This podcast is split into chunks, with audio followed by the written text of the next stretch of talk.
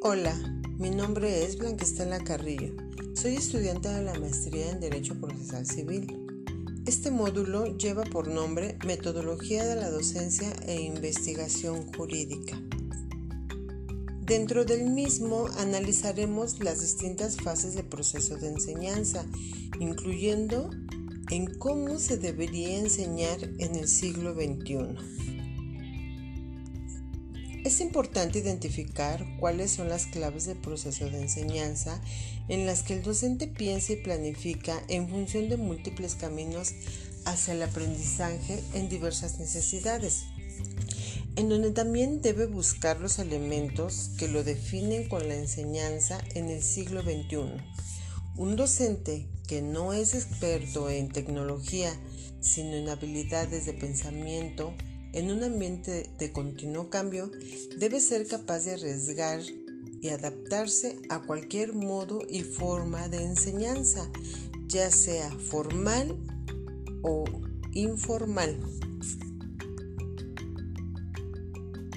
El docente cuando se encuentra en un momento en el que sus roles son múltiples y se ve en la necesidad del uso de nuevas formas de enseñanza, así como en el uso de nuevas tácticas y herramientas, tal y como lo estamos experimentando en esta etapa de pandemia, suele preguntarse qué método de enseñanza será el más adecuado para este caso urgente, comprendiendo que los métodos digitales han procurado un cambio de paradigma entre docente y alumno. En este contexto, este método puede ser más eficaz a la hora de planificar una mejora de los objetivos de aprendizaje que el docente se proponga en un contexto digital que garantiza nuevas tendencias educativas. Esto es una reflexión de nuevas conexiones y nuevas herramientas de comunicación. Ahora bien, cuando hablamos de la enseñanza de las ciencias jurídicas, estamos haciendo referencia a los métodos a utilizar. Este debe determinarse según se logren los objetivos de la enseñanza y los medios. ¿Esto qué quiere decir? Que son los instrumentos con los que cuenta el docente que enseña materias jurídicas, ya sea teórico o práctico, sobre todo atendiendo a la labor del docente, ya que éste en ocasiones no cuenta con los medios idóneos para realizarlo, viéndose en la necesidad de improvisar, creando nuevos instrumentos que lo auxilien en su importante labor. Bueno, pues se puede observar que en nuestra sociedad la enseñanza jurídica tiene una característica especial.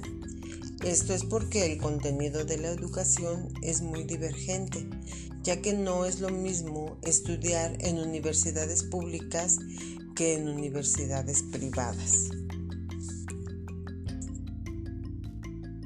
La enseñanza del derecho que se plasma en un programa, en cada asignatura, en el plan de estudios y en los libros de estudios debe considerarse principios básicos de estructuración y organización. Es importante que estos principios se sustenten en algunos aspectos relevantes tales como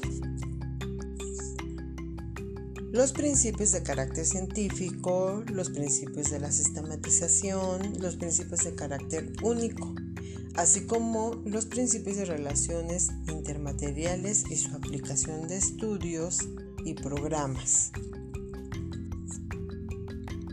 Bueno, pues en conclusión, es evidente que el docente se enfrenta a nuevos desafíos, a la actividad que los motiva, especialmente pensando en que los alumnos que hoy ingresan a nuestras aulas muchas veces carecen de una sólida formación, amor por el, por el autoaprendizaje y el rigor que caracterizó las generaciones pasadas.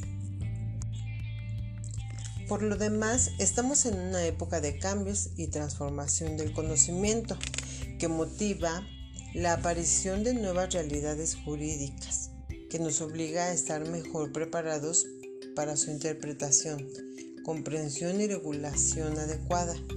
Por lo mismo nos obliga a formarnos bajo nuevos paradigmas.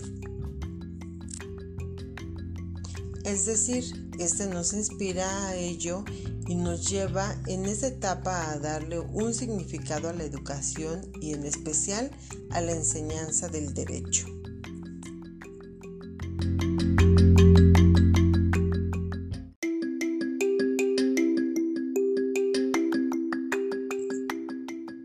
Hola, mi nombre es Blanquestela Carrillo.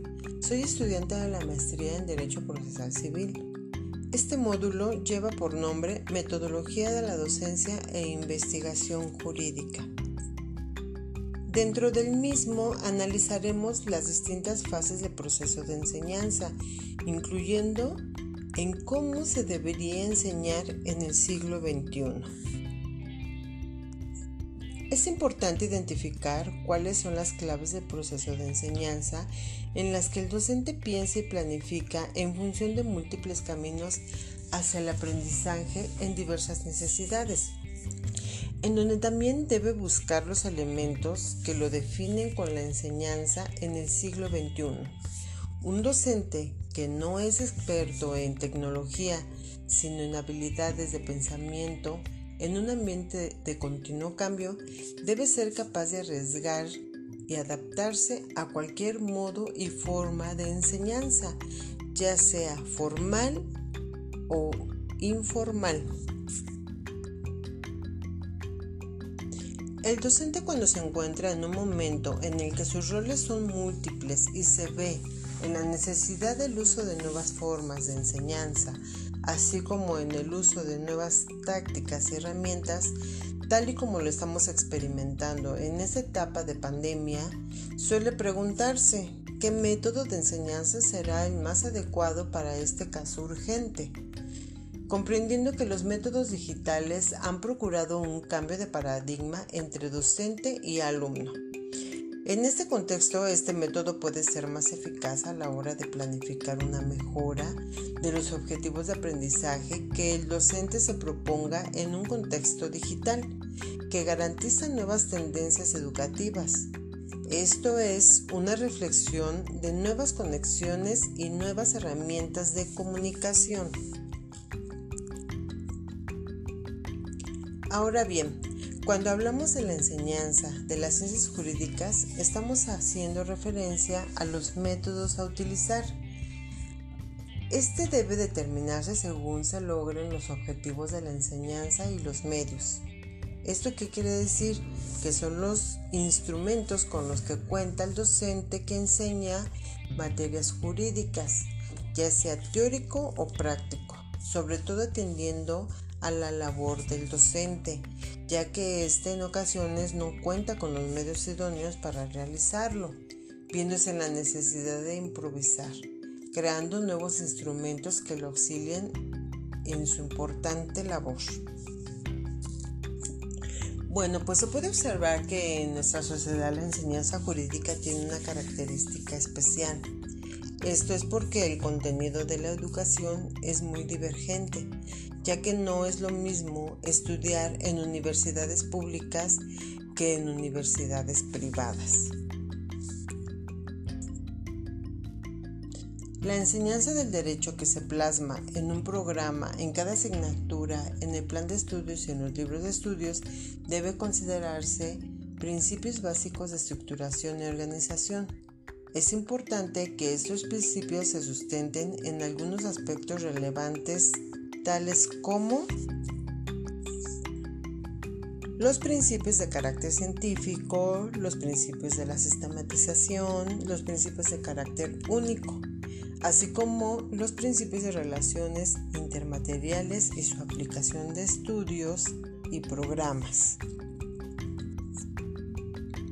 Bueno, pues en conclusión, es evidente que el docente se enfrenta a nuevos desafíos, a la actividad que los motiva, especialmente pensando en que los alumnos que hoy ingresan a nuestras aulas muchas veces carecen de una sólida formación, amor por el, por el, autoaprendizaje y el rigor que caracterizó las generaciones pasadas. Por lo demás, estamos en una época de cambios y transformación del conocimiento que motiva la aparición de nuevas realidades jurídicas que nos obliga a estar mejor preparados para su interpretación, comprensión y regulación adecuada. Por lo mismo nos obliga a formarnos bajo nuevos paradigmas. Es decir, este nos inspira a ello y nos lleva en esta etapa a darle un significado a la educación y en especial a la enseñanza del derecho.